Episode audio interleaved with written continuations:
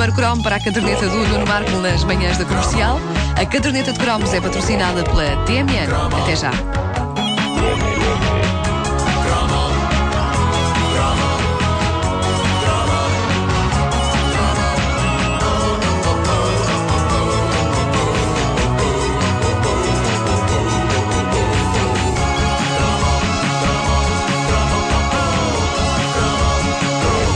Sabem o que é que se passa comigo hoje? O quê? Passa-se que. Sim. Passa-se que. Sim. E atenção que a minha pose e o meu tom indiciam o quê? Que vem aí número musical, não é? Passa-se que. Estou feliz, por isso estou aqui. Também quero viajar nesse balão. Super fantástico, no balão mágico, o mundo fica bem mais divertido. A Turma do Balão Mágico foi a outra máquina de sonhos que o Brasil nos ofereceu nos anos 80, para além do sítio do pica-pau amarelo. As fantasias brasileiras eram incríveis porque ainda hoje se veem e ouvem muito bem. São coisas que se adaptam a cada altura da nossa vida. Nos anos 80, porque éramos petizes, aqueles eram mundos encantados onde parecia não haver limites para a imaginação. Hoje, porque ver estas séries é como ter verdadeiras trips sem ter de passar pela maçada de tomar as drogas. A sério, é material muito bom, mas muito, muito, muito maluco. A Turma do Balão Mágico começou por ser uma banda infantil. Eram uma espécie de onda-choque ou mini-stars do Brasil. Tinham, era mais canções originais do que as nossas bandas infantis, apesar de ter sido a Turma do Balão Mágico a responsável por levar para o Brasil essa canção infantil que Portugal também ouviu até a exaustão, o Baile dos Passarinhos.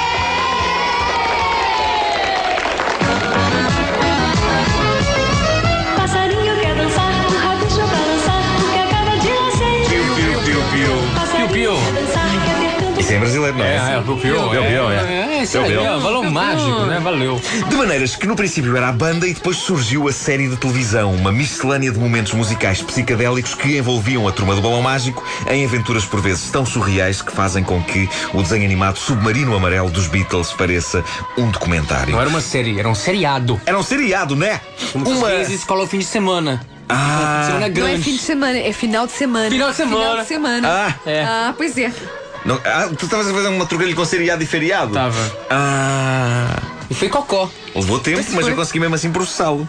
Uma das coisas notáveis da Turma do Balão Mágico é que alguns dos elementos da banda aguentaram-se heroicamente durante toda a existência deste agrupamento. Eles existiram entre 1982 e 1986 e poucos elementos foram trocados, ao contrário do que era costume acontecer em bandas infantis, em que elementos são postos na rua quando começam a ficar vergonhosamente velhos. Então- se- pai, com 12.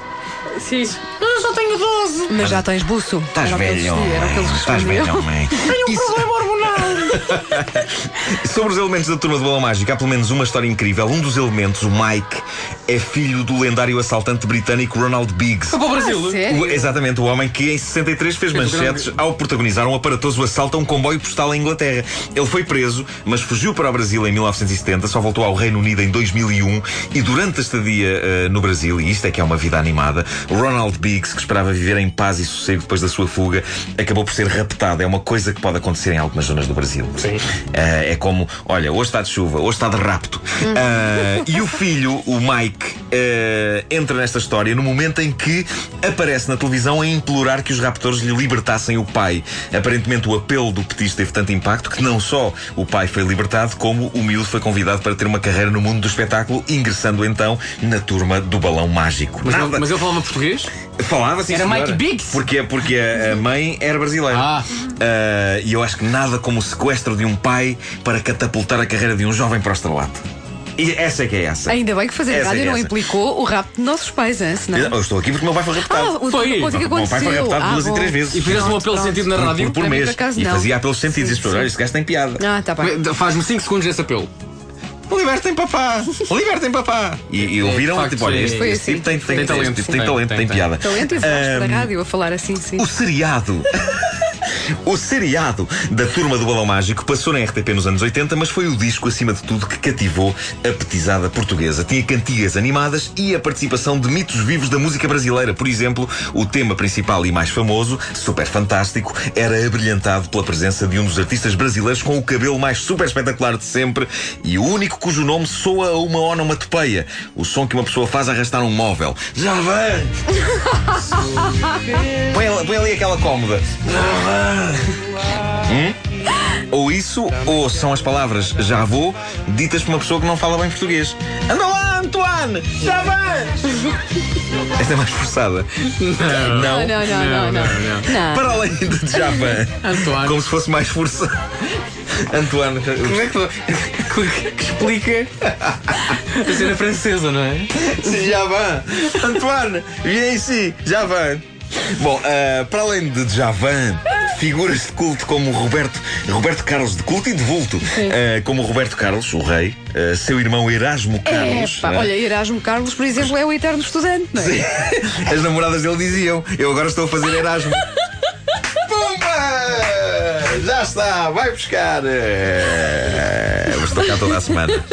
Ah, Fábio Júnior também, Baby Consuelo, a mulher que todos os homens do mundo continuam chamando-lhe assim bebê. Ah, todos eles passaram pelos discos da Turma do Balão Mágico e alguns deles retribuíram e convidaram a Turma do Balão Mágico para os seus discos, o que mostra como esta petizada se tornou gigante. Para além da sua encarnação mais famosa, entre 82 e 86, a Turma do Balão Mágico foi reinventada e rebatizada de Nova Turma do Balão Mágico em 1988 e regressou outra vez com um novo elenco em 1990, mas não mais atingiram a fama dos velhos tempos. Por essa altura, a petizada começava já a não querer cantigas fofinhas. Era o início de uma mudança de mentalidades que hoje está no auge. O meu filho tem dois anos e para ele a canção do Nodi já não é suficientemente excitante. Não.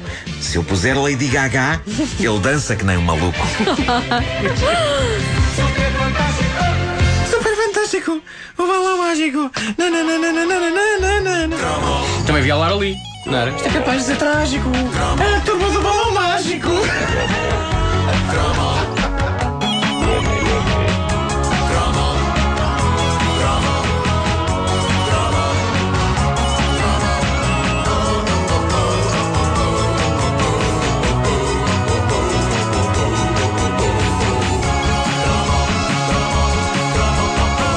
E a caderneta de cromos é patrocinada pela TMN. Até já.